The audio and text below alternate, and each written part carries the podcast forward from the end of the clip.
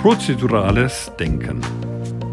Ein Podcast von Raban Daniel Fuhrmann mit prozedurologischen Beiträgen zur Begründung menschenmachbarer Hoffnung. Ich will beginnen, im Prinzip auch so ein bisschen, womit ich aufgehört habe.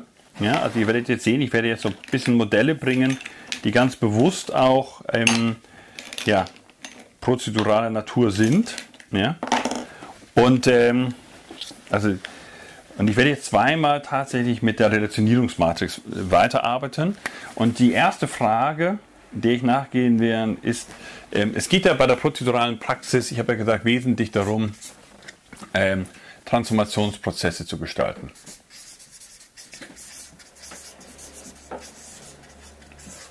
Ja, gemeinsam gestalten.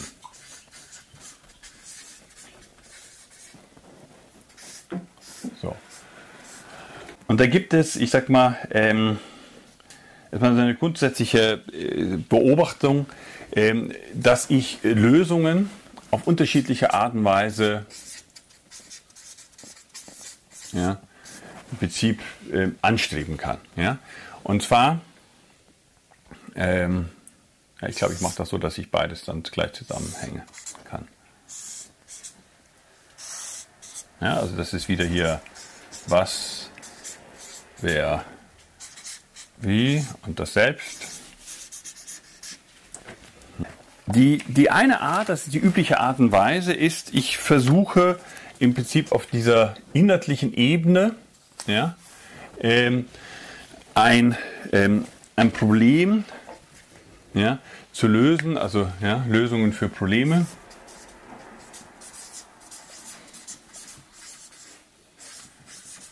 Durch. Ja, so, durch Normieren. Ja, so. Das ist, das, das ist so ein bisschen die, die juristische äh, Art und Weise, insbesondere. Ähm, also, ja, äh, keine Ahnung, ich stelle fest, die Leute fahren zu schnell oder ich stelle fest, es gibt zu viel Unfälle. Ja. Und dann operationalisiere ich das vielleicht sogar erstmal und gucke, okay, wenn ich das ganz gucken würde, würde ich sagen, okay, woran kann das denn liegen? Ja, dann untersuche ich das. Also, was sind Gründe für Unfälle? Ja, Wetter, glatte Straße, Lichtverhältnisse. Und dann komme ich hin, aha, meistens spielt Geschwindigkeit eine Rolle. Ja, so, nicht angepasste Geschwindigkeit. Und dann denke ich mir im Prinzip eine Norm aus und meistens kodifiziere ich sie dann. Ja, und sage, okay, Tempolimit. Und hängt dann ein Schild hin. Und sanktioniere es dann auch. Das müsste man hier eigentlich noch dazu schreiben. Ja? Also das macht natürlich nur Sinn, wenn ich dann auch sanktioniere. Ja?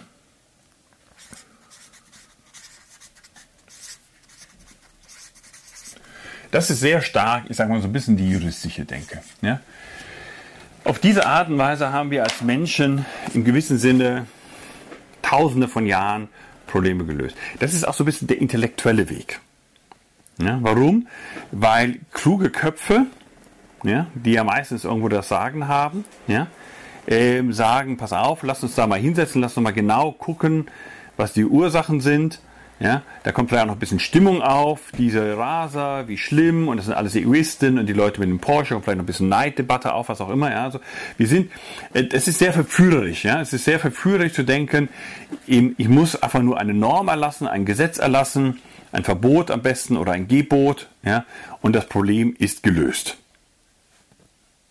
Und so verstehen wir auch fast komplett Politik. Erstmal, scheinbar. Ja, so. Aber es gibt eine zweite und vielleicht sogar noch archaischere Form, ursprüngliche Form. Und die ist, ich löse Probleme, indem ich personalisiere.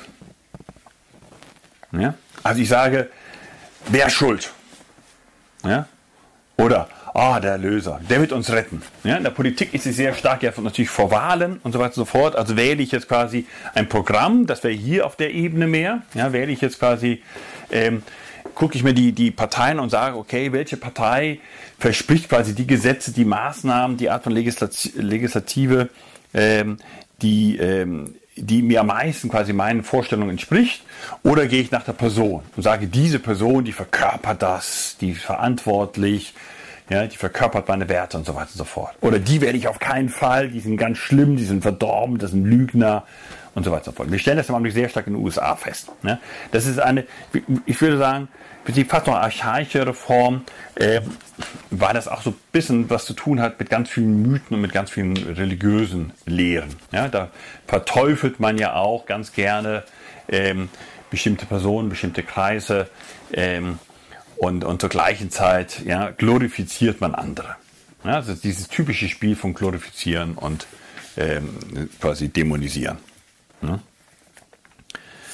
Und ähm, die dritte Möglichkeit ja, ist, ähm, ich prozeduralisiere. Ja? Das heißt, prozeduralisieren heißt, ähm, mir ist bewusst, dass zum Beispiel bei einer Kodifizierung immer auch ähm, einfach Sonderfälle pauschal in einen Topf geschmissen werden. Ja? Und es gibt vielleicht Situationen, wo, es, äh, wo man keine Ahnung, wegen dem Wetter viel langsamer fahren sollte. Und es gibt vielleicht Situationen, wo man aber auch schneller fahren dürfte. Ja? Also nachts, wenn vielleicht die Straßen leer sind. Oder klassischer, klassisches Beispiel Ampeln. Ja, so, also dumme Ampeln, nicht intelligente Ampeln. Ja? Dumme Ampeln, wir hatten hier ähm, eine, gar nicht weit entfernt, wo wir waren, ja, die, die lief immer Tag und Nacht. Und es war aber eine Kreuzung auf dem, auf dem Land, das war also nicht im Ort, es war außerhalb des Ortes, wo man sehr weit sehen konnte. Das heißt, wenn man nachts an diese Ampel kam, sah man Kilometer weit, dass da keiner kommt. Also nicht Kilometer weit, aber wir waren deutlich weit genug, um da nicht bei Rot stehen zu bleiben und zu warten, kommt da jetzt jemand. Ja? Und das ist so etwas, da hat man eine Normierung, da hat man vielleicht auch eine Sanktionierung. Gut, es gab da jetzt keinen Blitzer, aber dennoch, ja, ist schon, ich sag mal, gibt Punkte, wenn man da drüber fährt. Man weiß ja nie, so nach dem Motto, ja. Ähm, und da hätte er natürlich auch, und das ist so ein Beispiel, zum Beispiel ein Kreisel, ist ein spannendes Beispiel, weil ein Kreisel, der jetzt auch dort errichtet wurde, ja, ist eine, im Prinzip eine prozedurale Lösung. Ja. Da gibt es eine Verhaltensregel, nämlich wer im Kreisel ist, hat Vorfahrt. Ja, also es gilt nicht rechts vor links, sondern wer im Kreisel ist, hat Vorfahrt. Ja. Und wenn da jetzt nicht ein riesiges Verkehrsaufkommen ist, funktioniert das ganz gut und zur Kleinheit hat man aber trotzdem eine, auch eine geschwindigkeitsbeschränkende Wirkung, weil man eben, egal aus welcher Richtung man kommt, kann man nicht einfach durchbrettern. Ja. Das heißt, du versuchst im Prinzip bei der Prozeduralisierung, ähm, ja, versuchst du eher ein Problem zu verflüssigen. Dir ist bewusst, es gibt nicht eine Lösung. Ja? Also der Kreisel ist ja vielleicht nicht da unbedingt das richtige Beispiel, ähm, weil wir sprechen ja über komplexere Probleme auch. Das heißt, dir ist bewusst, wir treten eigentlich in einen Prozess ein. Ja, und denkt so ein bisschen dran, die Unterscheidung zwischen Prozedur und Prozess, den ich schon euch gesagt habe, zwischen prozeduraler und prozessualer Handlungsorientierung. Also bei einer prozeduralen Handlungsorientierung ist schon ein, ein, ein ich sag mal, ein, ein Ehrgeiz, man könnte auch sagen, ein Glaube, eine Zuversicht da, dass es eine gute Lösung gibt. Ja? Und deshalb ist man jetzt hartnäckig und spielt herum, probiert herum. Man beteiligt verschiedene Akteure und man versucht das zu dynamisieren. Ja, werden wir in, in, in, verschiedenen Beispielen im Laufe des Tages sehen. Ja?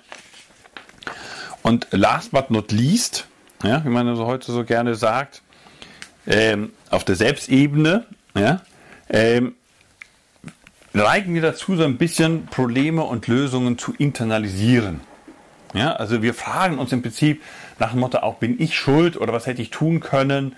Ja, ähm, werde ich da jetzt irgendwie belangt? Ja, was, welche Bedeutung hat das für mich? Was könnte ich da tun? Also es sind im Prinzip motivierende, aber es können auch schnell demotivierende.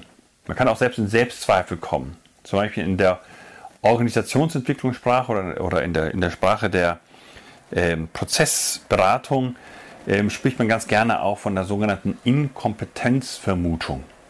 Ja, Im Unterschied zur Fach- und Sachberatung, die hier ist, ja, ähm, und im Unterschied zur, zur Kommunikationsberatung, die hier ist, ist eben Prozessberatung und auch diese Form von, von quasi Personenberatung, also Coaching, Supervision, Therapie. Das sind nicht Ansätze, wo du eine klare Antwort geben kannst. Ja, wo du eine Lösung aus dem Hut zauberst, sondern das sind, das sind, da kannst du im Prinzip nur einen Prozess moderieren. Fragen stellen, zum Beispiel in diesem Bereich kannst du als Coach nur Fragen stellen. Ja, du kannst auch Tür auch spiegeln und vielleicht gibt es in bestimmten Situationen, gehst du dann auch in die Fachberatung über sagen, hier, ich, ja, ähm, wenn Sie, äh, ja, fragt man meistens, ob, ob die Person will, dass man eine, mal eine Hypothese aufstellt, welche Art von Diagnose. Ja. Aber da muss man schon sehr, das ist schon sehr gewagt. Ja. Meistens versucht man, einen Prozess so zu führen, dass die Organisation oder die Person selber erkennt, aha, okay, das ist unser Konflikt, das ist unser, unser Problem, weil eigentlich keiner das wirklich richtig sehen kann von außen. Ja? Und das heißt, es geht hier sehr stark auch darum, wie ähm, eine Lösung ja, in diesem Bereich kommt, wenn Personen anfangen, Verantwortung zu übernehmen. Im Prinzip sich als wirkmächtig, das ist vielleicht das entscheidende Wort. Ja? Es geht hier um Wirkmächtigkeit. Hm.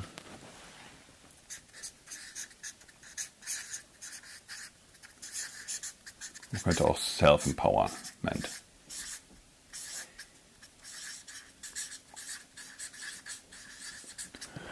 Ja, ihr erinnert euch an diese Kompetenz, hat was in der letzten Ebene zu tun mit Position und Profession.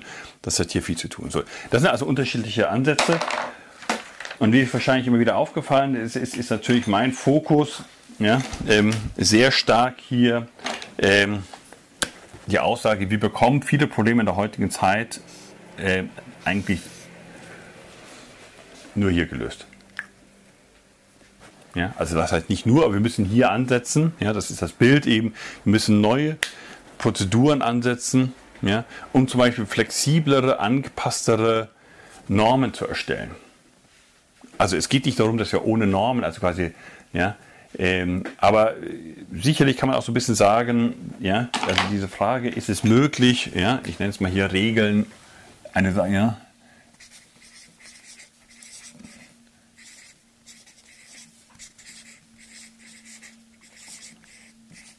Ja?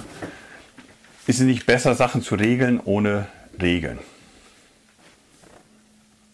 Hm? Ähm, und also das, und eine Möglichkeit ist natürlich, das ist beim Autofahren ist vielleicht nicht das richtige Beispiel, ja, das richtige, ähm, aber in vielen anderen Bereichen ist es oft sinnvoller, nicht einen Grenzwert festzulegen oder eine feste Norm, ja, sondern eine feste Prozedur festzulegen. Sagen, okay, wenn das und das passiert, ja, dann tritt diese Art von Prozess ein. Dann setzen sich die und die Personen zusammen. Ja, und auf die und die Art und Weise besprechen sie das und gucken sich und suchen nach einer Lösung. Und, ähm, und, und, man legt vielleicht so ein bisschen Zuständigkeiten fest, dass wir hier, ja, aber man ist sich bewusst, dass die Zuständigkeiten sich vielleicht auch verändern können. Dass vielleicht je nach Krisensituation, je nach Entwicklung, ja, ähm, was anderes kommt. Und es sind am Ende dynamisch heißt auch, es sind lernende Prozesse, es sind agile Prozesse. Ja, hier geht es wesentlich darum, ja, ähm, ja, agil lernen zu sein. So, das ist der, ähm, ja, der eine äh, Zugang. Also, ja, äh, das, die der, das Anliegen ist, wir prozeduralisieren, ja, ähm, also das, ja, es geht um das Prozeduralisieren von Lösungen.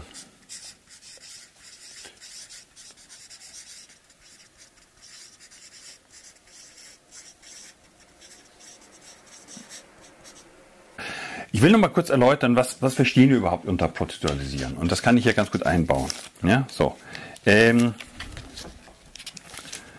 also, Prozeduralisieren kann bedeuten, ja, ähm, im inhaltlichen Sinne, ja, also wenn ich diese Prozeduralisieren von Lösungen jetzt gehe, ja, vielleicht müsste ich das hier grün malen, weil das sind jetzt die grünen Karten. Ja.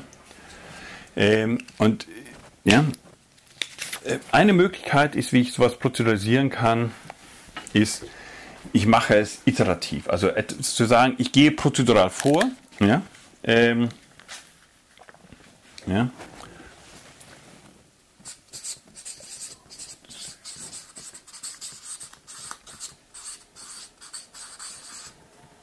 ja, vorgehen, ja, so. Und ähm, und das kann iterativ sein. Ja? Also das heißt, ähm, ich bin mir bewusst, ja, dass ich Normen, ja, ähm, Regeln und so weiter und so fort nicht ein für alle Mal und sofort richtig treffen werde. Ja, sondern ich mir bewusst, Stichwort auch dieses agil lernend, ja, äh, ich muss es immer wieder neu ähm, anpassen, reflektieren, sehen, ist das noch angemessen und so weiter und so fort. Und ich muss auch so Einzelfälle zulassen. Muss auch sagen, okay, es gibt Ausnahme. Ja? Also das ist ein typisches Beispiel. Heute spricht man auch gerne von sogenannten Experimentierklauseln. Ja?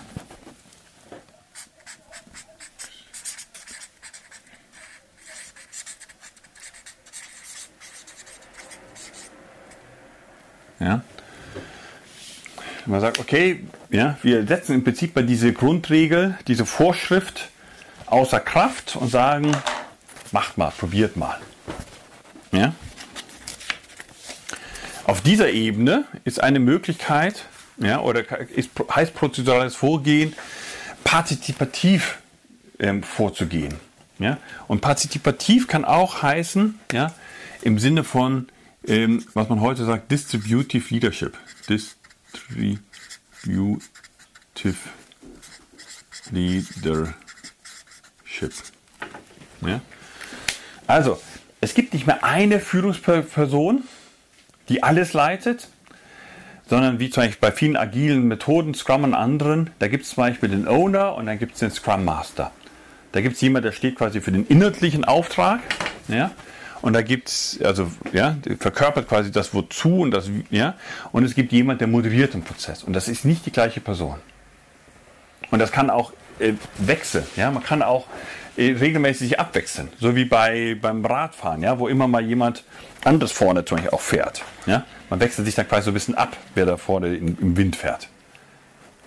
Ja? Auch das ist ähm, eine, eine bewährte ähm, Art und Weise, wie ich da ähm, vorgehen kann. Ja? Und natürlich, klar, ja, heißt ähm, auch, ja, ähm, ich häng's, ich häng's hier hin, so. Ja. Ähm, auf der Wie-Ebene ähm, prozedural heißt anleitend. Ja. Also, ja, da seht ihr diese, diese Bedeutung des Wortes prozedural oder etwa zu prozeduralisieren, ja, heißt unterschiedliches bezogen auf die, also ich kann alle Dimensionen prozeduralisieren. Ich kann die inhaltliche Dimension prozeduralisieren, ja, ähm, dann, dann quasi sage ich, wir gehen stückweise vor, wir gucken mal und dann testen wir und überprüfen wir und so weiter und so fort. Ja? Ähm, ich kann prozeduralisieren auf der Wehrebene. Dann sage ich, okay, wir gucken mal und wir binden mal die Leute ein, die dafür wichtig sind und, und, und, und wechseln auch so ein bisschen die Führung ab, je nachdem, was angemessen ist. Es geht nicht darum, wir machen das per se einfach nur bei der Führung misstrauen, sondern nein, wir sagen, dass wir gucken mal, was angemessen ist. Ja? Und wichtig ist, prozeduralisieren heißt auch, ähm, wir ähm, eine Lösung ist dann prozedural auch, wenn sie eine Anleitung gibt, wenn sie quasi eine Hilfestellung gibt. Ja, wie gehe ich denn jetzt vor? Wie gehen wir jetzt vor? Ja? Ähm, und ganz wichtig, last but not least, ja, ähm, das ist jetzt hier ein bisschen vielleicht missverständlich, aber das gehört hier zusammen. Ja? Also das ist die Antwort dazu. Ja?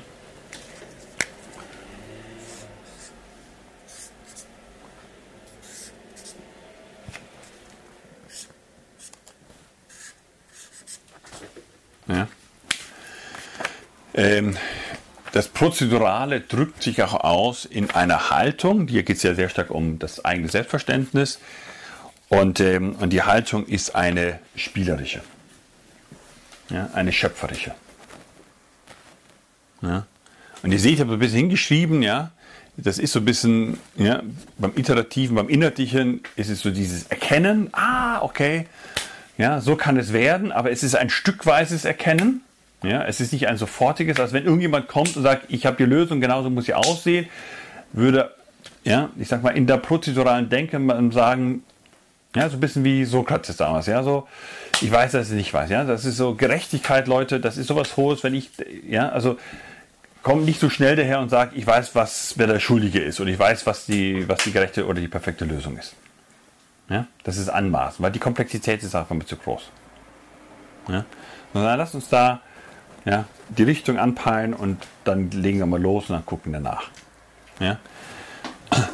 Und auch hier auf der personalen Ebene ja, ist es auch ähm, etwas, sich, man nimmt sich auch ein bisschen zurück. Das Prozedurisieren heißt auch zu, zu sehen, das ist nicht so, dass einer jetzt die Lösung und der andere der Schuldige ist. Ja, das ist ja gerade, ich meine, die ganzen Rassismus und und so fort, Nationalismus geht ja auch schnell in diese Richtung. Ja, wir neigen dazu, das ist eine ganz große Gefahr. Das Prozessural ist auch mal zu sagen, Moment mal, ja, ähm, und, ähm, aber zur gleichen Zeit ist es auch das Erkennen, es macht Sinn, die Leute auch einzubinden. Ja, das macht scheinbar, hat man das Gefühl, das dauert länger, aber, und deshalb ist das ja so wichtig, ja, Prozeduralisieren heißt ganz wesentlich eben auch, man überlegt sich Prozesse und das macht man spielerisch. Hier, hier geht es ganz wesentlich auch um eine Zuversicht.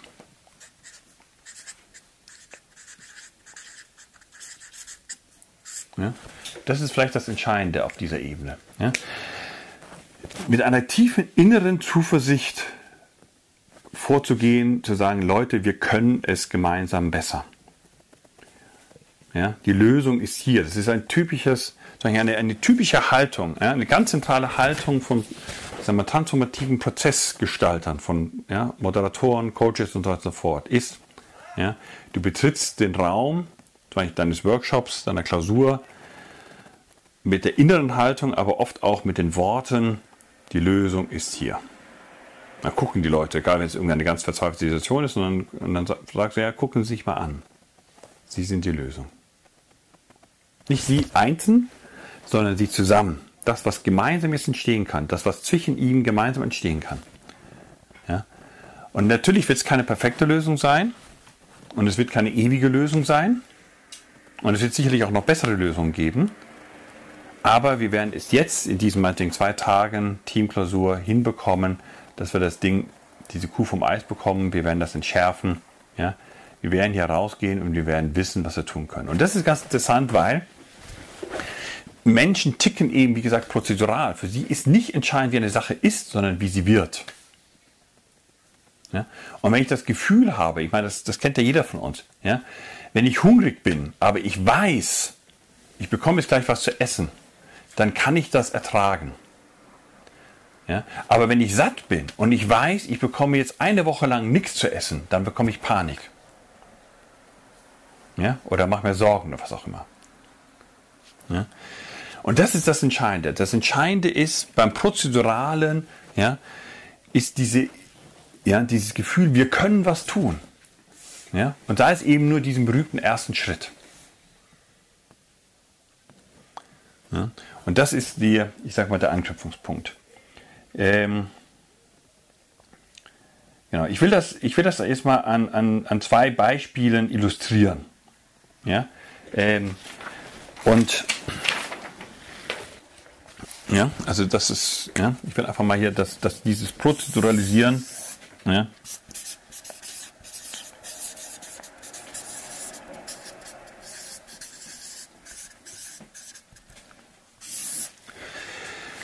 Das sind jeweils verschiedene ähm, Projekte gewesen, ja. Und das eine war ein Projekt im Auftrag, ja, ich will jetzt nicht den Namen der Stiftung nennen, einer großen deutschen politischen Stiftung, also keiner Parteistiftung, und da ging es um die Frage, wie kann ähm, Gewaltenteilung in Deutschland besser funktionieren. Ne, wir haben ja diese vertikale und horizontale Gewaltenteilung. Und das Problem ist ja, dass sie bei uns so ein bisschen ausgehebelt wurde, ähm, also quasi nicht mehr so ist, wie das im Grundgesetz gedacht war. Ähm, und zwar ähm, aufgrund der Tatsache, dass der Bund, also die, die Bundesebene hat die hat quasi äh, mehr Geld wie die Landesebene. Und man spricht gerne von der Macht des größeren Haushalts. Ja, also dort, wo das Geld ist, wandert die Macht hin. Ja, und da der Bund quasi mehr Steuereinnahmen hat wie die Länder, und besonders wie die Kommunen, die haben ja ganz wenige Steuereinnahmen, wandert immer mehr Macht zum Bund. Warum? Weil der Bund quasi zu den Ländern geht und sagt, pass auf, ja, ähm, ja, äh, das und das würden wir gerne kodifizieren, würden wir gerne regeln. Das ist eigentlich Ländersache. Ja, also das Grundgesetz ist am Anfang ja sehr föderal gewesen. Da hatte der Bund relativ wenige Zuständigkeiten und die Länder extrem viel. Ja. Ähm, Und der Bund kam dann immer mehr ja, dahin, also auch weil natürlich die Bundespolitik auch oft medial präsenter ist und die Bundespolitiker kennt man mehr wie die Landespolitiker, geschweige denn wie die Landesparlamentarier. Man kennt vielleicht seinen Bundestagsabgeordneten, seinen Landtagsabgeordneten kennt man meistens nicht. Ja. Ähm, und das heißt, das ist so ein bisschen das Problem, die Gewaltenteilung, die vertikale Gewaltenteilung ist so ein bisschen aufgehoben worden, weil der Bund den Ländern immer mehr Zuständigkeiten abkauft, aber dafür diese Gesetze zustimmungspflichtig werden im Bundesrat. Ja? Und das führt immer dann zu einem Problem, wie das ja in der Kohlzeit am Ende auch war, wenn nämlich der Bundesrat von der Opposition beherrscht wird. Ja? Ähm, dann hast du das Problem, dass die Gesetze des Bundestages quasi ständig vom Bundesrat blockiert werden. Also zumindest wenn die zustimmungspflichtig sind. Ja, und oft auch aus Parteikalkül. Und dann muss dann ein Vermittlungsausschuss her und so weiter fort. Dann haben wir gesagt, okay, schlecht. So. Und was wir aber dann, äh, was dann quasi rauskam, das war jetzt nur eine kleine, eine kleine, ich sage mal ganz kleine Rolle, die ich da gespielt habe. Aber es ging darum, so ein bisschen zu überlegen, was ist eigentlich, um was geht es denn eigentlich? Und es wurde deutlich, es geht eigentlich um Verantwortung. Es geht darum, also wie können, wie kann die Legislative ja, aber auch natürlich die Exekutive, also die Leute, die quasi Anführungsstrichen Macht haben, die Regeln machen und sie umsetzen, ja, ähm, wie kann es gelingen, dass sie verantwortlich handeln? Und zwar verantwortlich natürlich jetzt nicht im Sinne nur sich selbst gegenüber, sondern verantwortlich handeln, ja, ähm, im Prinzip, ja, zumindest mal der Bevölkerung, auch nicht ihren Wählern, ihrer Partei, sondern der Bevölkerung gegenüber und eigentlich nicht nur der aktuellen, sondern eigentlich auch der zukünftigen. So, ja. Also da sieht man schon, und das ist das Entscheidende, das Wort Verantwortung lässt sich sehr einfach prozeduralisieren, weil das Wort selber schon prozedural ist. Es trägt quasi schon die Antwort in sich. Ja? Es sagt nämlich, gib Antwort, ja? Lass dich quasi zur Rechenschaft äh, ziehen oder zur Rechenschaft stellen, stelle ich deiner Rechenschaft ja? für das, was du tust und lässt. Ich hatte das ja schon mal kurz erwähnt, aber ich will das hier gerne ein bisschen ausführen. Das heißt, je mehr Macht ich habe, also je mehr mein Tun oder Unterlassen Auswirkungen auf andere hat, ja, vielleicht sogar sehr weitgehend und tiefreichend, wenn ich einen Krieg erkläre, wenn ich als Staatsoberhaupt ja, ähm, oder etwas tue, das ein anderer uns den Krieg erklärt, ja, ähm, dann hat das massive Folgen für ein Land. Ja. Das wurde, wurde früher relativ fahrlässig. Da haben was, was Kürs, ja, Könige, Fürsten, was auch immer, aber auch natürlich Diktatoren fangen ja oft an, Kriege wegen Lächerlichkeiten an. Aber auch natürlich Demokratien können das auch. Ja? Wegen persönlichem Ego oder was auch immer, das da verletzt ist. Ja? Und ähm, deshalb ist ja auch diese Idee von Checks and Balances und so weiter und so fort ja auch gedacht, wir bauen ganz bewusst sowas wie, wie Sperren ein, wie Hindernisse ein, da wo ich erstmal Antwort geben muss, wo ich Rede und Antwort stehen muss. Ich kann nicht einfach den Krieg erklären zum Beispiel, sondern ich muss erstmal im Kabinett oder in einem Kriegsrat, ja, oder aber eben zum Beispiel im Parlament, ja, oder vielleicht sogar Volksabstimmung, was auch immer, ja. Also man kann dann quasi überlegen, welche Prozeduren baut man ein, ja, als Sicherung, damit eben eine Entscheidung nicht einfach so aus dem Bauch getroffen wird. Und man kann natürlich, man könnte natürlich auch Normen einsetzen, man kann auch sagen, ja, Krieg erklärt werden darf nur wenn, ja, die und die Regeln, ja. Ähm, und man kann natürlich auch sagen, wir wählen nur Personen oder es werden nur Personen, es sind, sind nur Personen zum Amt geeignet, die was auch immer friedfertig sind und wie auch immer. Ja. Ich glaube, es gab mal, bin ich mal ganz sicher, kann man, Bundespräsident gibt, glaube ich, immer noch eine Altersgrenze, gell? Die müssen, weiß, weiß, weiß ich, sogar 40 Jahre, bin ich ja nicht ganz sicher. Also das ist aber in vielen Kulturen war das so, dass man bewusst hat, es gibt so eine Art Waisenrat und das sind die Alten, ja, weil die sind nicht mehr so hitzköpfig. Die fangen, ja, und wenn ich also quasi, ich sag mal, als junger hitzköpfiger Häuptling, ja, ähm, da quasi äh, mich in meiner Ehre verletzt fühle, weil irgendwie der, der Nachbarstamm ist, was auch immer, ja, ähm, meine, meine, meine Frau, der irgendwie ab, abfällig eine Bemerkung über sie gemacht hat, ja, ähm, dann sagt dann der Waisenrat, Moment mal ganz sachte. Hm? So, das sind alles so, äh, so Beispiele. Ja? Also hat man eine personalisierte Lösung, eine quasi kodifizierende Lösung. Aber wie gesagt, ja, unser Ansatz ist ganz bewusst zu sagen, lass uns mal mehr Kraft, mehr Energie, mehr Aufmerksamkeit investieren auf prozeduralisierende Lösungen. So. Und da haben wir uns mal angeschaut, was sind eigentlich die Voraussetzungen dafür, dass ich Verantwortung ähm, wirklich übernehmen kann, im umfassenden Sinne. Ja? Und zwar nicht nur vertikal, sondern auch horizontal und auch transversal. Transversal heißt intersektoral. Transversal heißt auch zwischen formellen und informellen. Ja, das heißt, die Zivilgesellschaft als Sektor ja, spielt eine wesentliche Rolle in diesem Verantwortungsgeflecht. Hm.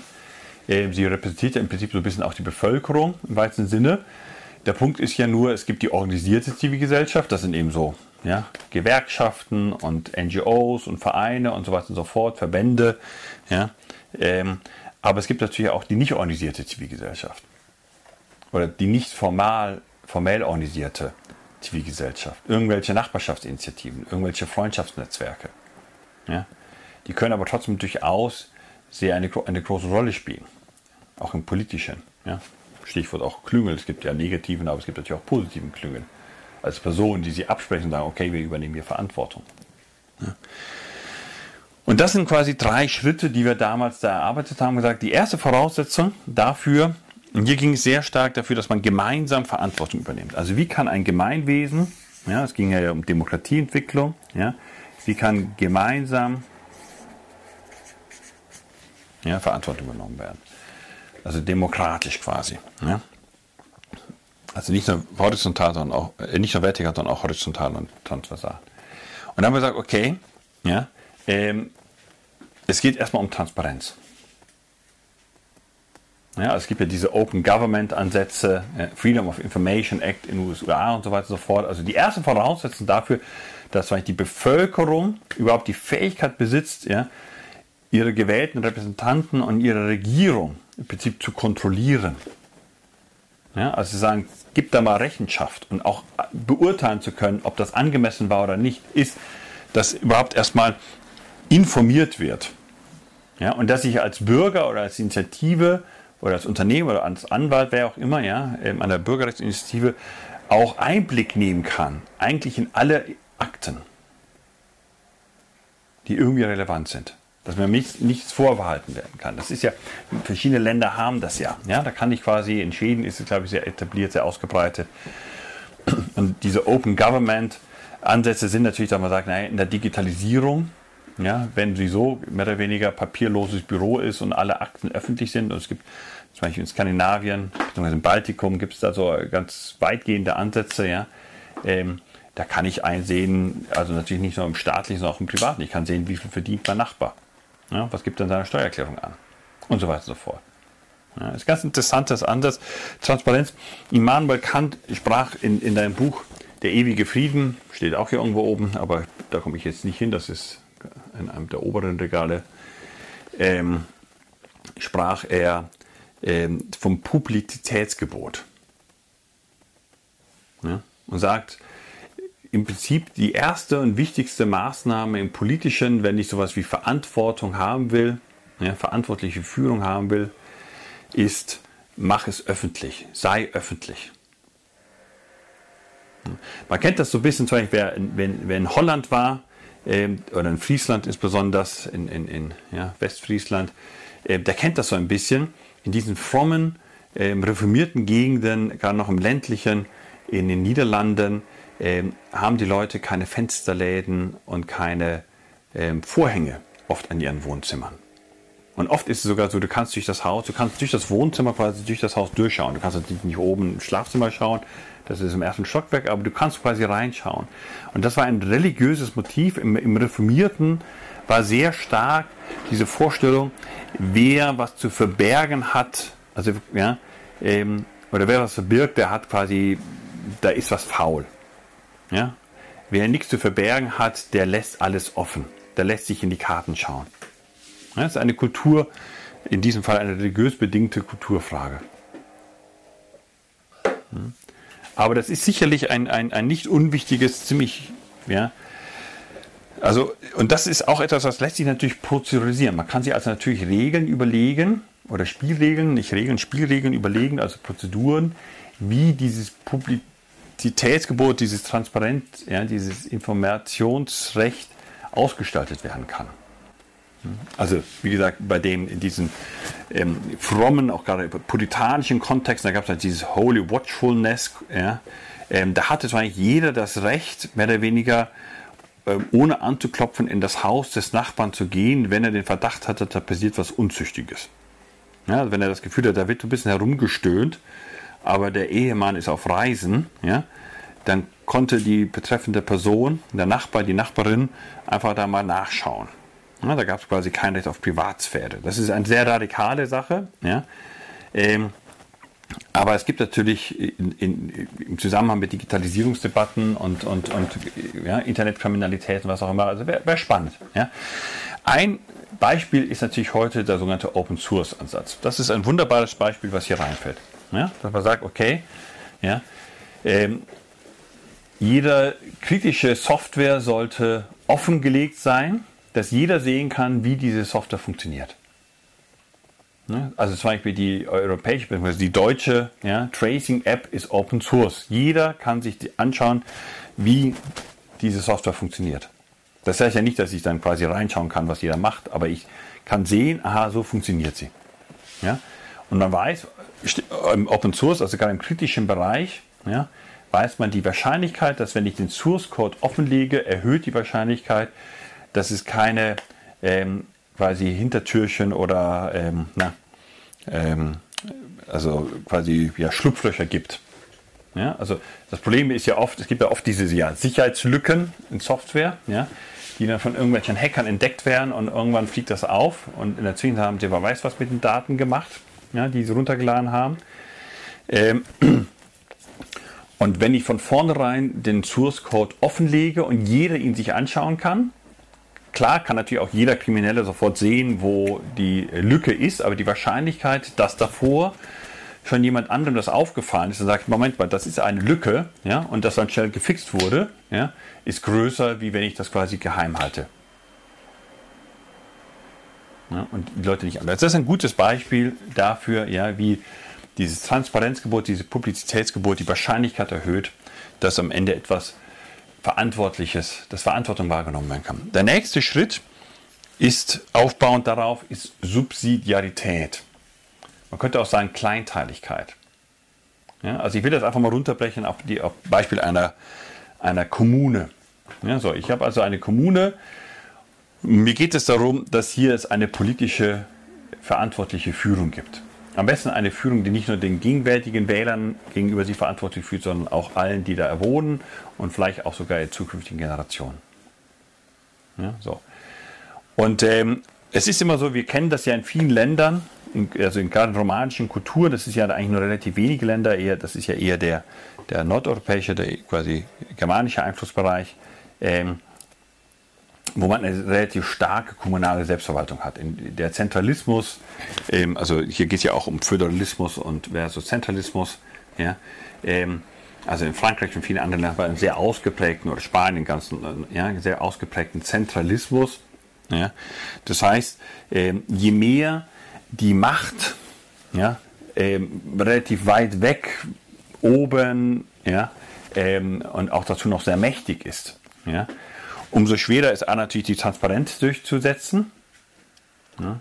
Ähm, wobei, vielleicht kleine Bemerkung äh, historischer Art, dann, ja, ähm, das Hofthermoniell, ja, ähm, was ja sehr wesentlich aus Burgund, aber aus Spanien kam, also das, das spanische habsburgische Hofzeremoniell, ja, ähm, was dann ja auch Frankreich ähm, und so weiter und so fort, Ludwig XIV ist das berühmte Beispiel, ja, ähm, im Absolutismus extrem ausgeprägt war, hatte auch wesentlich damit zu tun, dass je absolutistischer und damit auch zentralistischer ja, auf eine einzelne Person konzentriert die Macht war, ja, umso mehr gab es so eine Art Gegenbewegung auch. Ja, und das war besonders dort, wo der König wie in Frankreich den Adel faktisch, den Adel faktisch äh, entmachtet hatte. Der Adel hatte keine Machtposition mehr. Ja, da, ähm, es wurde quasi alles in Versailles ähm, von Ludwig XIV. im Zweifelsfall entschieden. Ja, und was hat man dann eingeführt? Die Audienz. Und die Audienz war öffentlich. Das heißt, die Leute wollten wissen, im Prinzip, wenn ich schon keine Macht mehr habe, also der Adel, der Hof, ja, wenn ich schon quasi nicht mehr selbst regieren kann, ja, wie das ja im Heiligen Römischen Reich Deutscher Nation war, wo man ja quasi 400 mehr oder weniger selbstständige Regierungen hatte, ja, ähm, dann will ich wenigstens nachvollziehen können, auf Basis von was ja, jetzt mein Luis XIV ja, ähm, seine Entscheidung trifft. Und deshalb war das Leben so eines Königs öffentlich. Von der Geburt bis zum Tod. Ne, die Geburt war öffentlich, da guckte der, der, der, der Hof zu, um sicherzustellen, dass nicht irgendein anderes Kind untergeschoben wird. Ja. Und vom Aufstehen bis ins Bett gehen, vom Levé bis zum Coucher, war das Leben eines absolutistischen Herrschers öffentlich. Ja. Und deshalb war die Macht der Mätressen so groß und auch so suspekt, weil die Mätressen waren im Prinzip die einzigen, die im gewissen Sinne mal unter vier Augen ja, ähm, mit dem Luis ja, mal sprechen konnten. Ja, Im Chambre séparé und so weiter. Hm. Und interessant ist auch der Begriff Kabinett, der damals entsteht. Wir sprechen ja heute vom Regierungskabinett, also die Minister bilden das Kabinett. Ja. Das, ein Kabinett ist ein kleines Zimmer. Ja? Französisch, ja. Cabin, ja, Zimmer und ein Kabinett ist ein kleines Zimmer. Am Ende diesen riesigen Schlössern hast du ja diese langen Flure, ja, äh, diese langen Fluchten, nicht Flure. Fluchten, äh, Flure haben sie ja also gut wie gar nicht, die Schlösser, sondern ähm, du hast quasi ähm, ein Zimmer hinter dem anderen und du gehst von einem Zimmer ins nächste und man kennt das ja, dann werden die ganzen Türen aufgemacht und dann kommt der König durchmarschiert und an jeder Tür steht ein, ein Höfling und macht die Tür auf. Ja, so. Der König konnte ja gar nicht alleine das Schloss gehen, er konnte auch nicht alleine zu seiner Königin gehen, die wohnte ja immer auf der anderen Seite nochmal des, des Schlosses, sondern der gesamte Hof wusste, aha, jetzt war da, heute Nacht war der, ja, war der König bei der Königin. Dann konnte man abzählen, neun Monate später, klappt das oder passt das nicht. Ja? Ähm, und, ähm, aber wie gesagt, er hatte immer so eine kleine Tapetentür, nicht alle, aber die, und von dort ging es dann ein Stockwerk höher oder tiefer zu seiner Mätresse. Ja? Ähm, und am Ende, ganz am Ende, die Eckzimmer, ja, das waren oft so kleine Zimmer, oft so mit einem Türmchen, also ja, also in, in, in Renaissance-Zeit war es, oft mit Türmchen. Und das war das Kabinett, das Raucherkabinett. Und da traf sich der absolutistische Herrscher mit seinen Geheimräten. Den Titel ist in der Zwischenzeit, gibt es den nicht mehr, aber ja, solange es noch ein Königtum gab, auch in Preußen ja, und Deutschland, gab es den Titel des Geheimrats. Ja? So, das ist ganz interessant, weil da zeigt man Stichwort Deliberation. Ja? Also prozeduralisieren heißt ja, eine gute Entscheidung entsteht, indem ich eben auch etwas deliberiere. Ja?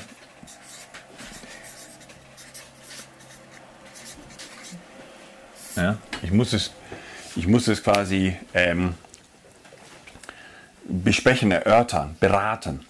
Ja?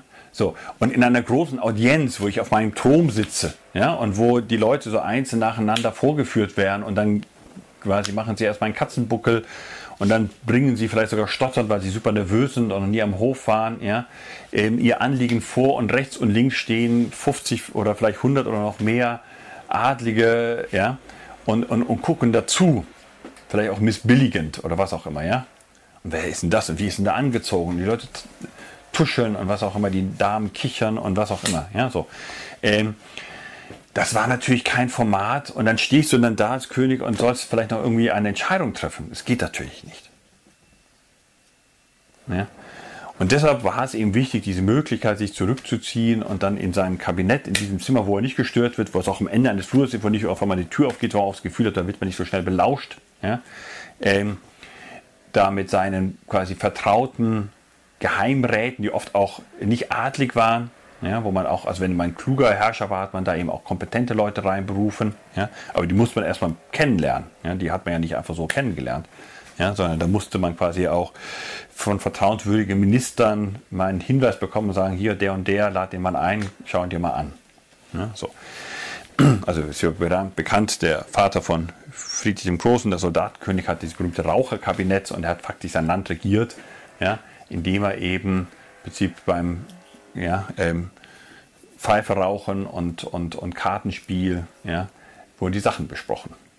Ja, und da wurden immer andere Leute eingeladen. Also Ihr seht, das sind also Prozedurale, jetzt bin ich so ein bisschen abgeirrt, aber ja, es ist eine große Frage und die große Frage ist nämlich, wie kommt eine verantwortliche, eine gute, nachhaltige Entscheidung zustande? Wir hatten das Thema ja schon öfters jetzt äh, prozeduralisieren, eine ganz zentrale Frage, ja, weil dumme, schlechte, egoistische, törichte, was auch immer Entscheidungen können riesigen Schaden anrichten, besonders wenn sie auf oberster Ebene getroffen werden. Ja. Ähm, und, äh, und dann gesetzt werden und vielleicht sogar in die Verfassung kommen, was auch immer.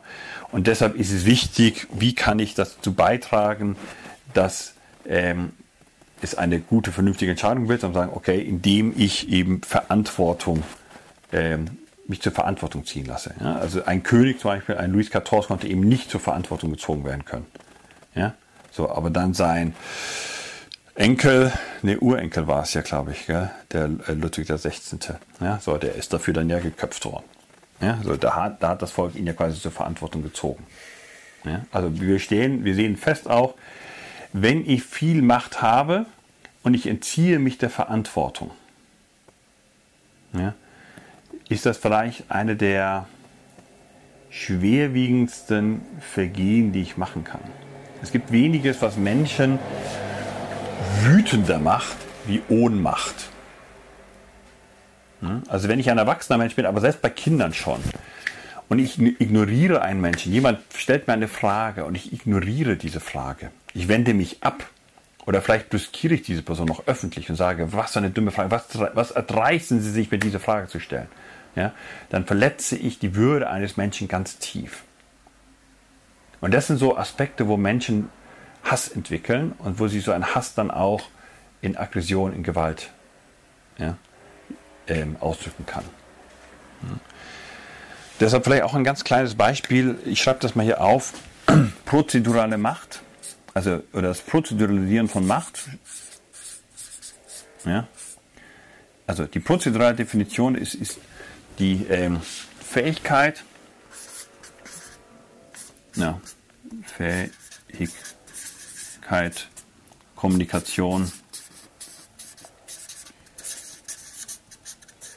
abzubrechen.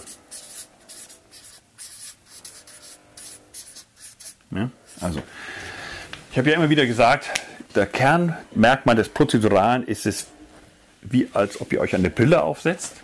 Ja? Und jetzt mit dieser prozeduralen Brille, ja, also mit diesem Sehen über diese Wie-Ebene, über ich prozeduralisiere Dinge, ja, ähm, fange ich jetzt an, quasi die Welt anzuschauen. Und zum Beispiel gucke ich mir nicht nur den Begriff Verantwortung an, ich gucke mir auch den Begriff Macht an. Ja? Und da gibt es ja ganz viele Definitionen von Macht. Es gibt inhaltliche Dimensionen von Macht. Macht ist, wer eben der und den Posten hat, ja, oder über so und so viele Soldaten verfügt oder was auch immer, könnte man ja alles sagen, ja, oder der und den Status hat. Ja. Ähm, aber prozedural ja, heißt es einfach nur, ja, Macht drückt sich darin aus, dass ich Kommunikation beenden kann. Oder beziehungsweise auch erzwingen kann. Also sage ich, ich als Vater, jetzt nicht mehr, aber als meine Kinder klein waren, ja, war meine Macht darin, dass ich eben äh, Kommunikation abbrechen kann, sagen, jetzt ist keine Zeit, ich habe jetzt keine Zeit für dich. Ja, und das ist natürlich sehr hart. Ja, oder, ja, aber ich kann natürlich auch sagen, genug geredet. Ja, jetzt machst du es. Ja. Ähm, und ich kann aber auch Kommunikation erzählen. Ich sage, Moment mal, Bürschlein, du bleibst jetzt hier. Ja, das besprechen wir jetzt erstmal. Du hörst jetzt mal zu. Ja.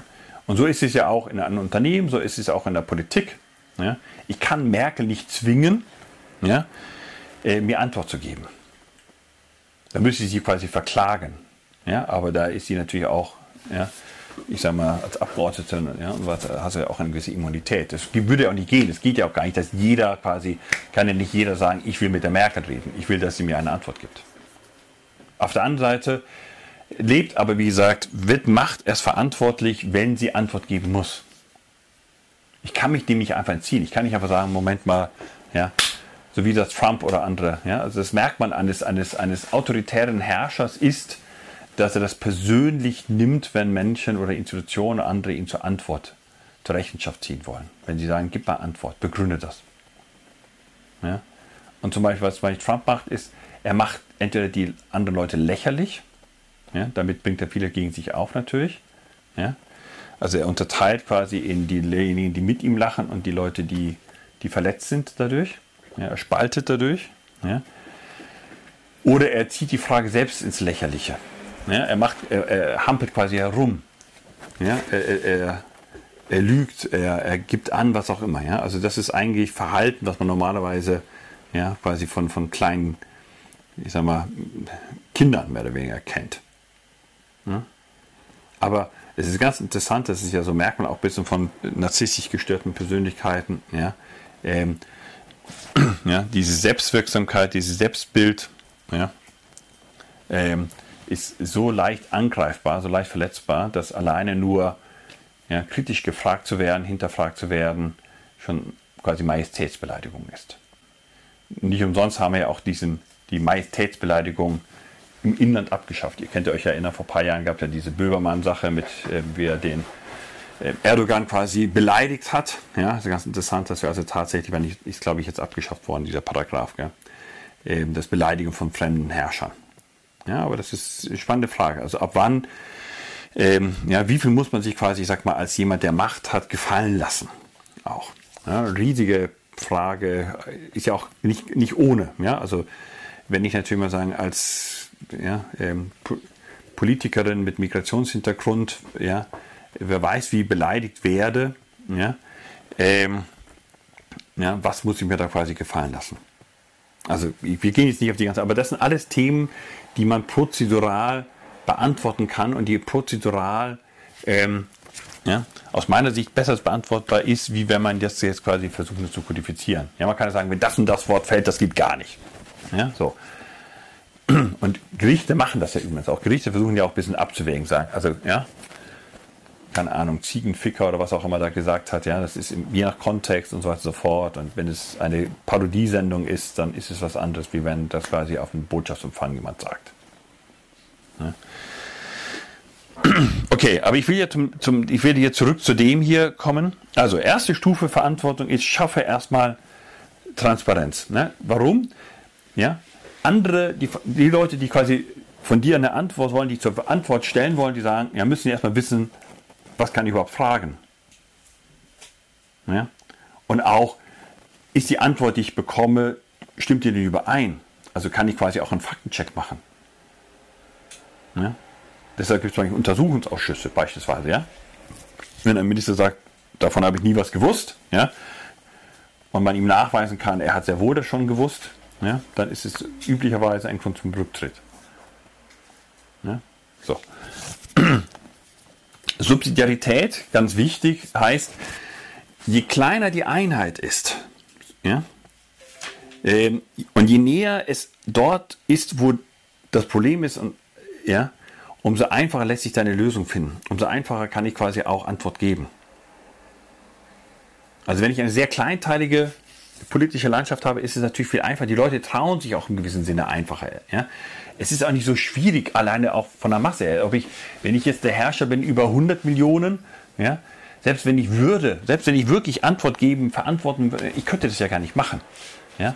Aber wenn ich eben, ich sag mal, der, der äh, Bürgermeister von, von, von 1000 bin, ja, da geht das viel einfacher. Da kann ich Bürgersprechstunde machen und was auch immer. Ja, und die Leute können natürlich auch viel besser verstehen, die können das ja auch sehen. Ja, also deshalb ist natürlich, spricht vieles dafür, von unten nach oben Politik zu denken und nicht von oben nach unten. Ja, das sind wirklich tatsächlich so historisch gesehen zwei unterschiedliche Paradigmen. Wir haben sehr stark aus diesem romanischen Kulturbereich dieses Top-Down-Verständnis vom großen Staat, von der großen Kirche, ja, ähm, ja, una sancta quasi, ja, eine zentralistische Vorstellung und wir haben so ein bisschen aus dem ähm, germanischen Kulturkontext kommen, dieses von unten, ja, quasi von der, von einer, von, im Prinzip von der Nachbarschaft, von der Talschaft, ja, von, vom, ja, vom Dorf her fast, ja, sich Politik zu denken. Und es gibt äh, zum Beispiel interessante Beobachtungen, äh, auch prozeduraler Art, nämlich, dass man festgestellt hat, die natürliche Größe beispielsweise, wo ich noch direkt persönlich Antwort geben kann. Auch, also persönlich heißt auch so, ich kenne die Leute, ich kenne die sogar beim Namen, ist ungefähr so 100. In ganz vielen Kulturen ähm, gibt es so eine 100er-Grenze. Ja, jetzt nicht nur, weil das quasi eine schöne Zahl ist, 10 mal 10, sondern das ist auch schon ein bisschen früher entwickelt worden, als, als ja, man dort noch nicht, noch nicht ein Dezimalsystem hatten unbedingt. Ja, das kann, das kann man sehr schön im Militärischen sehen. Das ist zum auch die typische Größe einer Kompanie. Ja, aber auch im Chinesischen, in anderen Kulturen. Ja, und das ist so ungefähr die Größe, ja, wo zum ein Vorgesetzter noch seine Leute, seine Pappenheimer kennt. Ja. Und ab 100 wird es immer schwieriger. Ab 100 geht eigentlich nicht mehr personale Führung, sagt man. Ja, bis 100 kann ich quasi noch wirklich Mensch-Mensch führen und ab 100 muss ich schon delegieren. Muss ich schon eine Zwischenebene einziehen. Ja. Und es gibt auch, ich sag mal, im, im Bereich der, der Demokratieentwicklung, ich habe jetzt den Namen vergessen, ein österreichischer ähm, Denker, ja, der auch politisch das ein bisschen näher untersucht hat, gesagt hat, eigentlich ist so eine Größenordnung, wo wirklich noch Verantwortung prozeduralisiert werden kann, 100.000. Ja, eigentlich sollte die, ich sag mal, sollte Deutschland, sollte Österreich, sollte die Europäische Union unterteilt sein in ganz viele politische Einheiten, die ungefähr 100.000 sind. Ja? Wenn sie viel kleiner sind, hat man viel zu viel, das wird ein bisschen chaotisch, aber wenn sie viel größer sind als 100.000, ja, dann hast du schon wieder das Problem, dass sich da so eine Schicht abkapselt und absondert und man eben nicht mehr direkt zur Rechenschaft ziehen kann und ja, die unten kennen nicht mehr die da oben, die da oben kennen nicht mehr die da unten und so weiter und so fort. Ja, man hat dann quasi so eine Art Stratifizierung, ja, es ist so ein bisschen wie ja, Öl und Wasser, das sondert sich dann immer wieder ab. Ja. Und so ist es auch, je größer quasi die Einheiten, umso größer ist die Gefahr, dass es da sowas, die, die da oben, das kennt man ja. ja und dann hat unten die Bevölkerung das Gefühl, ja, die da oben, die haben ja keine Ahnung. Und die da oben sagen, ja, diese Undankbaren und die verstehen ja eh nichts und sowas.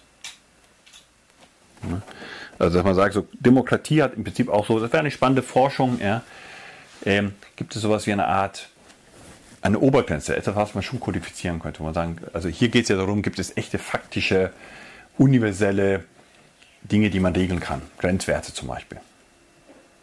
Ja? Und es wäre spannend, so dieses 100 und dieses 100.000, ja, zu sagen, okay, Organisationseinheiten, ja, also zum Beispiel das Allensbacher Institut hier in der Nähe, ja, ähm, da hatte, ich weiß nicht, jetzt noch jetzt, aber die Nölle Neumann hatte damals gesagt, wir, wir wachsen nie über 100 Mitarbeiter. Ja, also auch wenn man viele Aufträge hatte, haben wir ganz bewusst gesagt, dann nehmen wir lieber was nicht an. Ja, aber wir achten darauf, dass wir nicht über 100 haben, weil dann einfach die Organisationskultur und die Führungskultur eine andere wird. Dann bin ich quasi nur noch Managerin, aber ich will weiterhin auch noch quasi operativ aktiv sein. Ja. Will auch noch quasi verstehen und sehen, was die Leute machen. Okay, und dann erst, und das ist ganz interessant, und dann erst kommt Partizipation. Ja, also das heißt, wenn ich prozedural in die Sache rangehe, ja, komme ich nicht daher wie viele, ich sag mal, Partizipationsfreaks, die sagen, Partizipation ist die Antwort auf allem. Ja, also nach Motto, wenn ich Verantwortung ähm, institutionalisieren will, ja, dann muss ich einfach nur überall abstimmen lassen ja, und überall beteiligen lassen. Ja, aber wenn man ja, Verantwortung systematisch prozessualisiert, stellt man fest, nein, damit, ja, also wenn ich wirklich will, dass Leute, dass die Bevölkerung, dass die Einwohner ja, meinetwegen über Bürgerhaushalte mitentscheiden, ja, wie das Geld, wofür das Geld ausgegeben wird an der Kommune, ja, oder meinetwegen über Bürgerbegehren, Bürgerentscheide, ja, mitentscheiden, ähm, ob jetzt irgendwelche Straßen gebaut werden oder welche Maßnahmen auch immer vollzogen werden oder vielleicht sogar wie in manchen Ländern in der Schweiz zum Teil, dass sogar auch die Richter oder die Beamten, wer auch immer auch gewählt werden und nicht nur die Politiker, ja, wenn ich wirklich diese Richtung gehen will, wenn ich wirklich eine partizipative, umfassende, deliberative Demokratie haben will, dann muss ich, funktioniert das ja, nur, wenn dieses Transparenzgebot erfüllt ist, ja, Publizität, ja, Informationsrechte umfassender Art und, eine, und zwar in Form von Bring- und Hohlschuld. Also ich kann jederzeit quasi mehr oder weniger erzwingen, dass ich einblicke, aber der Staat, die Verwaltung informiert auch selbst ja, also jetzt in Corona-Zeiten ist eigentlich ein großes Thema. Bei ja, Post-Corona-Politik, Krisengovernance ist ein zentrales Thema. Der, das erste Wichtigste ist, man sagt ja, ja, das erste, was im Krieg stirbt, ist die Wahrheit. Und man kann auch sagen, in der Krise ja, ist das erste, was oft unter die Räder gerät, ist die Information. Die Leute fühlen sich nicht mehr richtig informiert. Ja? Irgendwelche Maßnahmen werden beschlossen Und man hat das Gefühl, ja, aber keiner hat mich erklärt, keiner hat mich erklärt, warum, aufgeklärt, warum. Ja, so nach dem Motto, ja, Regierung sagt, vertraut uns, wir wissen das schon, aber ja, man will vielleicht wissen, ja, Transparenz. Wir sitzen in diesen Expertenrunden, wir sitzen im Krisenstab. Welche Expertise fließen da ein? Also so ein bisschen wie ja, früher in dem Audienzprinzip. Ja, wenn ich schon quasi der Exekutive zubillige, dass sie mehr oder weniger ohne die Legislative zu fragen, die, weil die Legislative normalerweise das Recht hat, die kann ja quasi ja, in der Anhörung ähm, von der Regierung sich das erläutern lassen und dann müssen dann eben auch die Minister und dann müssen zum Teil auch dann die Staatssekretäre Anführungsstrichen antanzen im, in Ausschüssen, wo auch immer und auch begründen und Informationen offenlegen. Ja? Aber wieso nicht einen Schritt weitergehen? Wieso nicht allen Journalisten? Wieso nicht eigentlich allen Bürgern oder zumindest allen organisierten zivilgesellschaftlichen Akteuren die Möglichkeit geben, wirklich Einblick zu nehmen? Und nicht erst ein paar Jahre. Es gibt ja natürlich ähm, Bundesarchivgesetz und so weiter und so fort. Also die Akten dürfen ja nicht weggeworfen werden. Ja, wenn natürlich trotzdem, Stichwort ähm, Handydaten von, von von der Leyen, die gelöscht worden sind. Ja, also wenn ich natürlich was normalerweise anstelle, dann gucke ich schon darauf, dass da keine Akten übrig bleiben. Ja, dass sie irgendwie, Kohl hat das ja auch so gemacht, am Ende seiner Kanzlerschaft wurden erstmal ganz schön lange im Kanzleramt Sachen geschreddert. Ja, der ganze Parteispenden und was Affäre. ja, also, Transparenz ist die Voraussetzung. Erstens, sonst kann ich nicht fragen, sonst kann ich nicht zur Verantwortung quasi auch ähm, äh, ziehen. Ja? Ähm, Subsidiarität macht die Einheit möglichst klein, wo die Transparenz herrscht und wo die Leute dann direkt mitreden können. So, das ist ein Beispiel. Das nächste muss ich aufpassen, dass es nicht auch so lang wird. Ja, ist ähm, Integrität hängt ein bisschen eng zusammen. Ja? Ähm, aber auch das ist ein Projekt, das war jetzt für eine Stiftung, eine Stiftung, die sich dem Auftrag, und da seht ihr was ganz Wichtiges, die, ähm, das ist auch ein typisches Beispiel für prozedurales Wissenschaftsverständnis. Also diese Modelle entstehen meistens durch konkrete reale Aufträge. So wie diese Relationierungsmatrix ja auch entstanden ist, hatte ich ja erzählt, durch diese erste quasi Job, den ich hatte. Ja?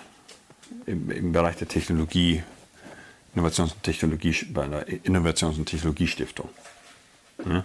Also das heißt, die Notwendigkeit, ja, da sitzt man da quasi als noch junger, total unerfahrener, ja, quasi Berufsanfänger und soll was machen, ist erstmal total überfordert. Ja?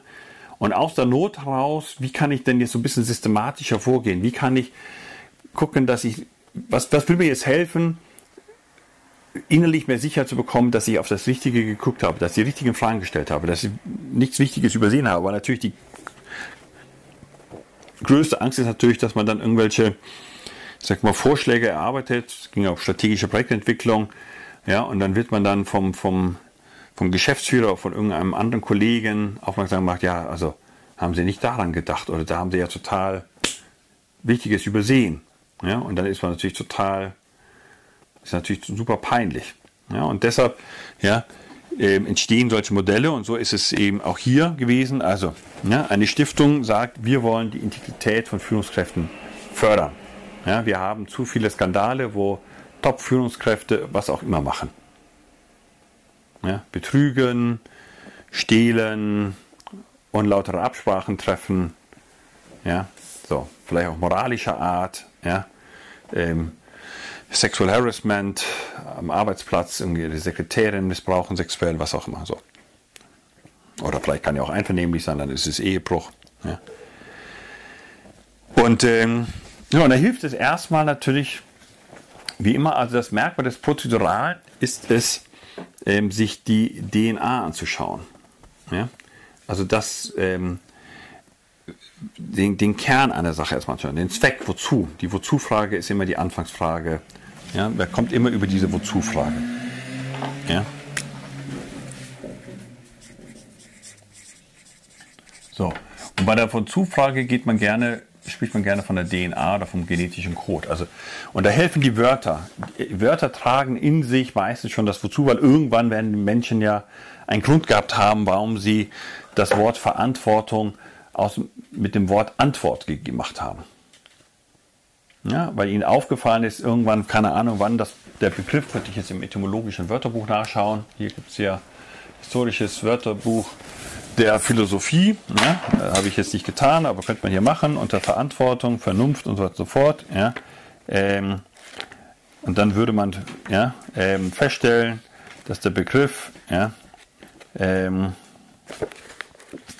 hier Verantwortung mehrere Seiten lang. Ähm, also, das ja, lässt sich im Deutschen seit dem 15. Jahrhundert nachweisen und so weiter und so fort. Ja? So, der Begriff wurde im Sinne von Rechenschaft ursprünglich in der Rechtssphäre, ver, Rechtssphäre verwendet und so weiter und so fort. Ja? Ähm, und so ist es auch beim Wort Integrität. Integrität ist lateinisch und da steckt letztendlich das Bild Einssein. Ja? man könnte auch sagen, im Reinen sein. Und die Frage ist, mit was man im Reinen. Und wenn man das prozeduralisiert, stellt man fest, erstmal, so wie hier auch, es gibt so eine Art auf, aufeinander aufbauende Stufenfolge. Und die Integrität ist erstmal, es gibt erstmal so eine Art Integrität ähm, ja, kleiner Ordnung. Ja, es gibt also in der Soziologie unterscheidet man zum Beispiel zwischen Soft und Hard Description. Ja, und es gibt also eine ganz weiche. Und das wäre, ich bin dann integer, wenn ich das tue, was ich sage. Aber da muss man sagen, da war Hitler auch integer. Ja, Hitler hat auch relativ weit das getan, was er eigentlich in meinem Kampf schon geschrieben und gesagt hat. In Reden.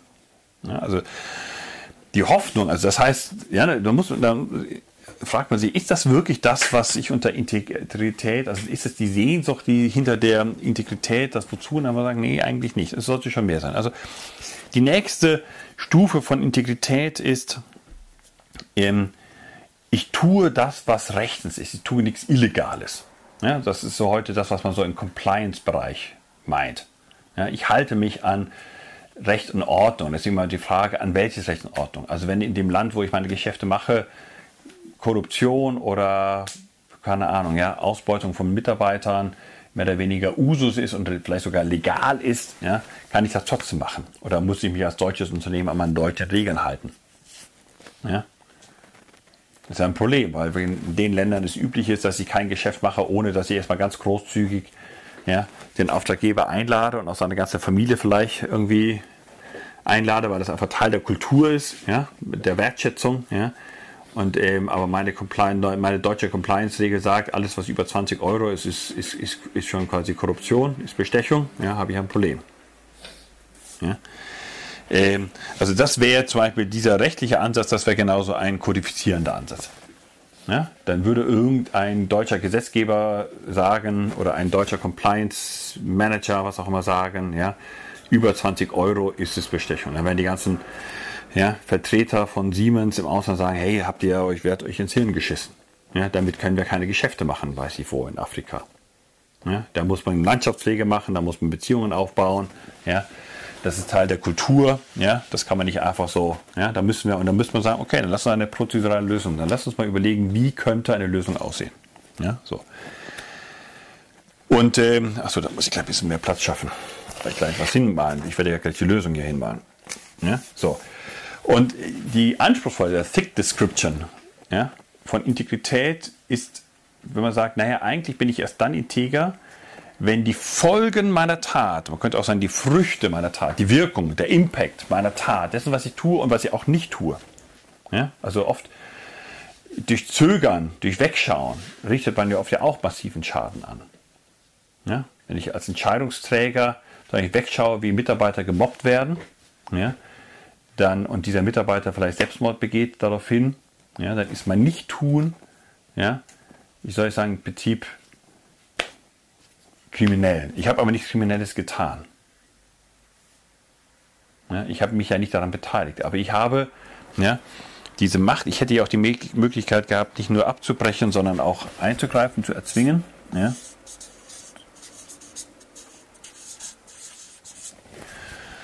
Ja. Und ich habe ja, diese, meine Macht nicht wahrgenommen. Ja, zu sagen, Moment mal ganz kurz, ja, dieses Mobbing nach Motto muss aufhören. So. Ist natürlich naiv, sich das so vorzustellen, aber ja, Ich muss also quasi mich dafür verantwortlich fühlen. Ja? Also, und Verantwortung hat was, wie gesagt, zu tun. Ich muss Wort auch.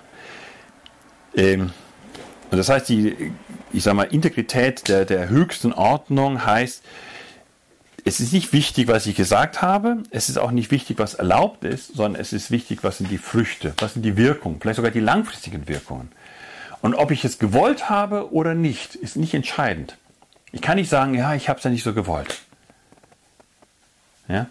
Wenn ich als Unternehmen irgendwo meinetwegen investiere und ähm, ja, ähm, in meinem Auftrag werden da irgendwelche Regenwälder abgeholzt und, und, und dadurch ähm, gehen, weiß ich, weiß die Fischgründe zugrunde, ja, und die Lebensbasis von den Bauern und, und, und ähm, Fischern äh, unterhalb des Flusses, ja, ähm, und die verhungern jetzt und was auch immer, ja, und rebellieren und werden von der Zentralregierung niedergeschossen und was auch immer, ja, dann habe ich eine moralische Verantwortung, eine ethische Verantwortung. Ja, und die Frage ist natürlich, wem gegenüber? Ich kann das natürlich gegenüber dem, ich sage säkular, wir sagen irgendwie so eine Art Imperativ, kategorisches Imperativ, was auch immer. Ja, so.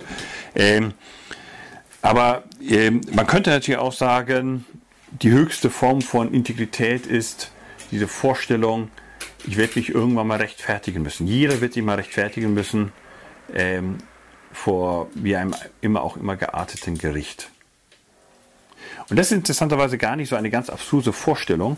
Ähm, Jean-Jacques Rousseau in seinem berühmten Kontrast Social, dieser französische, ja, im Prinzip einer der wesentlichen Köpfe der Begründung der politischen Theorie, hat in seinem ja, Kontrast Social ähm, auch ein Kapitel über die sogenannte Religion civile, ja, wo er genau das sagt, wo er sagt, ich glaube zwar nicht wirklich an Gott so nach dem Motto und Kirche ist eigentlich hochproblematisch, ganz schlimm, aber es ist für jedes Gemeinwesen von Vorteil, wenn die Leute daran glauben, dass es irgendwie im Jenseits mal eine Art Gericht geben wird.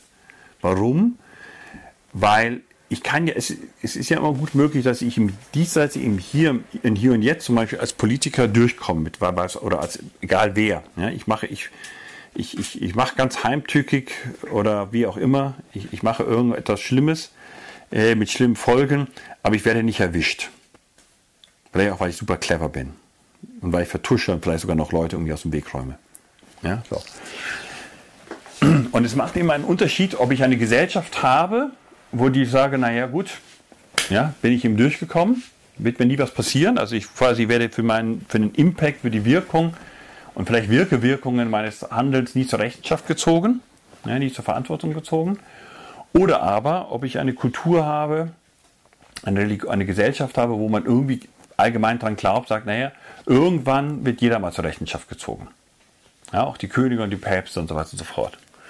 Ja, und das hat so, ja, so eine gewisse mäßigende Wirkung. Es verhindert es nicht, aber es, es, es, es ist zumindest förderlich. Ja? Also das heißt, Jean-Jacques Rousseau hat aus absolut rationalen Gründen dafür plädiert, dass es so eine Art Religion civile, eine Zivilreligion geben solle, oder dass eine Demokratie, darum geht es bei ihm ja letztendlich, eine sehr umfassende deliberative, partizipative Demokratie, so eine Art Zivilreligion braucht, ja, weil er sagt, ansonsten klappt das nicht so richtig mit der Demokratie. Ja. Die, die Gefahr, dass man Mist macht und davon kommt, ja, ähm, und, und sich manchmal auch nicht zur Rechenschaft ziehen lässt, ist zu groß. Ja. Aber wenn ich, wenn ich, wenn, wenn ich, wenn, wenn so eine breite Kultur gibt, wo jeder Ideal natürlich auch die Mächtigen, ja, irgendwie so Angst davor haben, ja, vor dem Jenseits, dass es da mal das ewige Gericht gibt und dann gibt es was auch immer, Fegefeuer oder wie auch immer, ja, dann hat das so ein bisschen eine besänftigende Wirkung. Ist natürlich ein bisschen naiv, weil es gab eine ganze Fülle von extrem christlichen Herrschern oder gläubigen Herrschern, weil nicht nur im Christentum gibt es ja diese Vorstellung ja, von irgendeiner Art von Belohnung und Bestrafung im Jenseits, hat die Leute nicht abgehalten. So, jetzt ist aber die große Frage, ja, wie prozeduralisiere ich jetzt Integrität? Wie prozeduralisiere ich jetzt Verantwortung? Und ich will das mit einer kleinen Spirale aufmalen. Ja. Ähm, die so aussieht.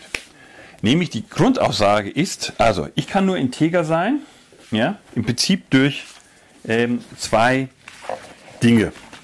So, wo habe ich denn jetzt meine Unterlage. Hier Schreibunterlage. Ja, also der erste Schritt ist, ich muss erstmal quasi mir eingestehen, dass ich ähm, dass ich scheitern werde. Also das heißt, solange ich ähm, für mich selber persönlich der Überzeugung bin, jetzt wird sowas nie passieren. Ich werde ja, diese, ich sage mal im Prinzip, ich werde immer so handeln, dass die Folge meiner Taten perfekt sind. Ja, also vor Gott und vor den Menschen und in allen Zeiten ich das quasi verantworten kann. Ja, bin ich quasi schon auf dem Holzweg. Ich muss quasi mehr oder weniger mir vergeben. Und damit auch bereit sein, andere um Vergebung zu bitten. Ja? Also das heißt, jemand, der von vornherein narzisstisch gestört ist und von vornherein sagt, ich mache keine Fehler, die Fehler machen nur alle anderen, kann eigentlich nicht führen. In diesem prozeduralen Sinne. Und also das heißt auch in diesem ethischen Sinne. Und das Zweite ist, das ist natürlich erstmal hinter, dass man sagen würde, oh Gott, also das ist ja wirklich ähm, ja, nicht wirklich sehr hilfreich. Deshalb gibt es ein zweites. Und das heißt, es geht nur dialogisch. Ja? Es geht nur ähm, quasi in der Auseinandersetzung.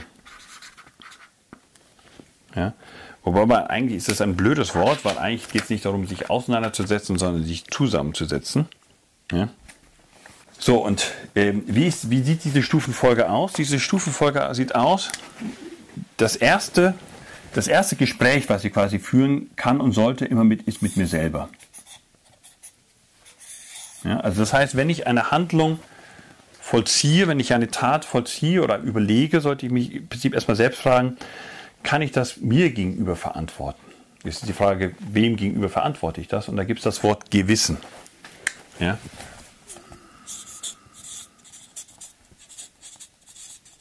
Im Englischen und romanischen Sprachen ja, heißt das Conscientia. Ja?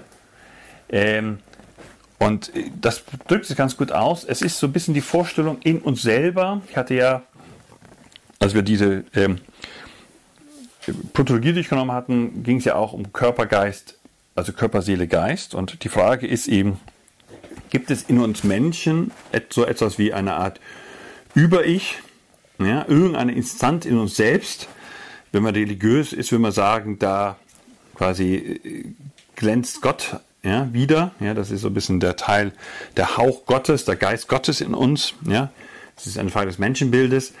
Aber gibt es so etwas in uns, was mehr oder weniger, so wie man das so in ähm, Zeichentrickfilmen kennt, so mit diesem Engelchen und dem Teufelchen auf der Schulter? Ja, und gibt es sowas wie eine Art Engelchen? Ja, was sagt man, Moment mal, das macht man aber nicht. Ja, und ich will jetzt gar nicht darüber reden, wie Gewissen entsteht und wie stark ist das anerzogen und was auch immer. Und, ja, aber wir alle können mit uns selbst quasi ins Gespräch gehen. Ja? Und es gibt ja auch den Begriff, dass sich das Gewissen meldet. Ab und zu ist es ja auch so uns gar nicht recht. Wir wollen etwas tun und irgendwie in uns kommt eine Art Gespräch auf. Ja, es kommt eine Stimme und sagt, ja, mach das nicht. Bei den Buddenbrocks gibt es mal hier eine ganz, äh, finde ich eine ganz spannende äh, Sitte, ja, äh, quasi. Ähm, es gibt nicht so ein Prinzip, der, der Vater hat es quasi an Sohn weitergegeben, so geht es weiter und sagt, mach keine Geschäfte, die dir quasi den Schlaf rauben. Ja, es ist ganz interessant. Viele erwachsene Menschen, die viel Verantwortung tragen, insbesondere und schwere Entscheidungen treffen müssen, beschreiben das auch immer wieder. Es gibt einfach oft auch, und da kann man nicht, da wacht man nachts auf irgendwie aus dem Traum, das Unterbewusstsein, was auch immer, meldet sich und, und man wacht aus aus dem, aus dem Schlaf ja, und grübelt quasi über diese Frage. Ja, und das ist eigentlich eine ganz spannende, eigentlich prozedurale Regel. Ja, mach keine Entscheidung, wo du schon das Gefühl hast, da werde ich nachts aufwachen. Ja, das wird mich nachts beschäftigen.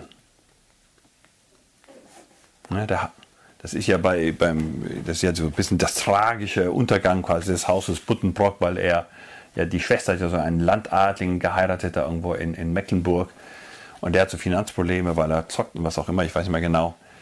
Und da kommt die Schwester und sagt, hier, Mensch, kannst du nicht ähm, die Ernte, also wir brauchen dringend Geld, die Ernte ist noch nicht eingebracht, das Getreide steht noch auf dem Feld quasi, kannst du nicht ab Halm kaufen. Ja, das heißt, du kaufst die Ernte das macht, normalerweise macht das kein Kaufmann. Ein Kaufmann ist ja kein Landwirt, sondern der kauft natürlich erst das Getreide, wenn das quasi in der Scheune ist. Ja? im Silo ist, im Sack ist und dann guckt er sich das an, ob die Qualität stimmt und dann kauft er das. Ja? Und das ist natürlich sehr riskant. Ja? Da, natürlich gibt es einen Abschlag, natürlich zahlt es da nicht so viel, aber weil es ja auch, mal sagen, die Schwester ist und die hat immer einen Adligen geheiratet, da war man natürlich ganz stolz als Kaufmannsfamilie, ja? Ähm, als Lübecker Kaufmannsfamilie, dass er jetzt quasi eine, die Tochter jetzt in Adel mehr oder weniger aufgerückt ist. Ja? Ähm, aber klar, natürlich, der Adlige hat natürlich nur deshalb geheiratet, weil er dachte, diese reichen Pfeffersäcke in, in Lübeck, die können mal ein bisschen meinen Lebensstandard erhöhen. Ja? Ähm, und deshalb äh, verhandelt er natürlich auch nicht knallhart, ja, der Buddenbrock.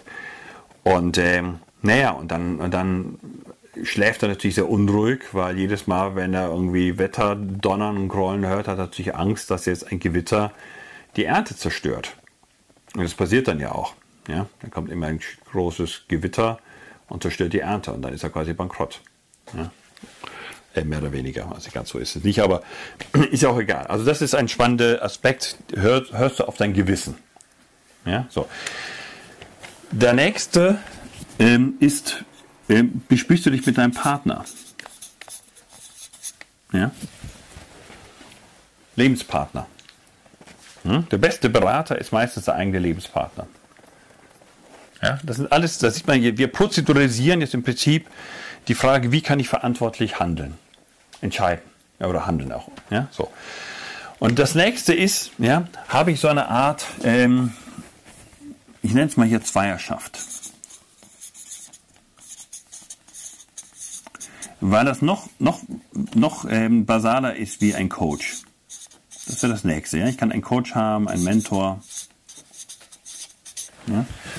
Zweierschaft, das kommt so ein bisschen aus dem religiösen Kontext und sagt, es ist ganz gut, wenn man, wenn jeder Mensch, ähm, ja, so jemand hat, so wie, ja, ähm, Leib Fuchs, Leib Burschen oder was. Es gibt eine Vertrauensperson, mit der treffe ich mich regelmäßig und bespreche meine Dinge. Und zwar auf einer freundschaftlichen Ebene. Weil ein Coach oder ein Mentor, das ist normalerweise schon eine professionelle Ebene. Das ist nicht privat. Ja? Und ich kann aber und sollte vielleicht wichtige Entscheidungen, also wenn ich jetzt in einem Unternehmen bin, macht es vielleicht Sinn, auch einen professionellen Coach, einen professionellen Mentor, wie auch immer man das nennen will, zu haben, mit dem ich wichtige Entscheidungen besprechen kann. Hm? So, bis jetzt ist es immer quasi noch relativ, jetzt als nächstes kommt so ein bisschen der, der Gruppenkontext rein. Also man sieht, deshalb ist es so eine Spirale, die ausgeht, weil der Kreis der Leute, mit dem ich quasi jetzt in Dialog treten kann, mich auseinandersetzen kann, erörtern kann, beratschlagen kann, kann immer größer werden. Also das nächste ist natürlich, ich kann mich natürlich mit meinem Team besprechen.